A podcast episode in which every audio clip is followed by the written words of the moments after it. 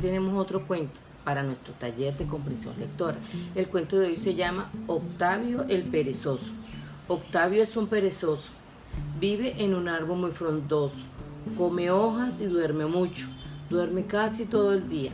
A Octavio le da mucho frío y por eso va en busca del sol, pero cuando hace mucho calor pone la panza mirando al sol.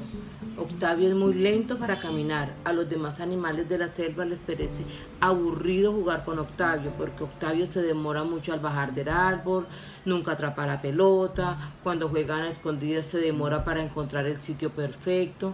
Un día Octavio se quedó dormido y se cayó del árbol.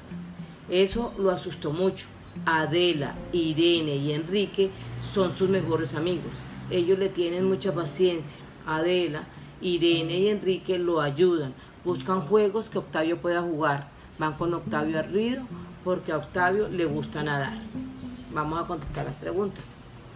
¿Cómo se llama nuestro cuento de hoy? ¿Dónde vive Octavio? Porque a sus amigos no les gusta jugar con Octavio. ¿Qué hace Octavio durante todo el día?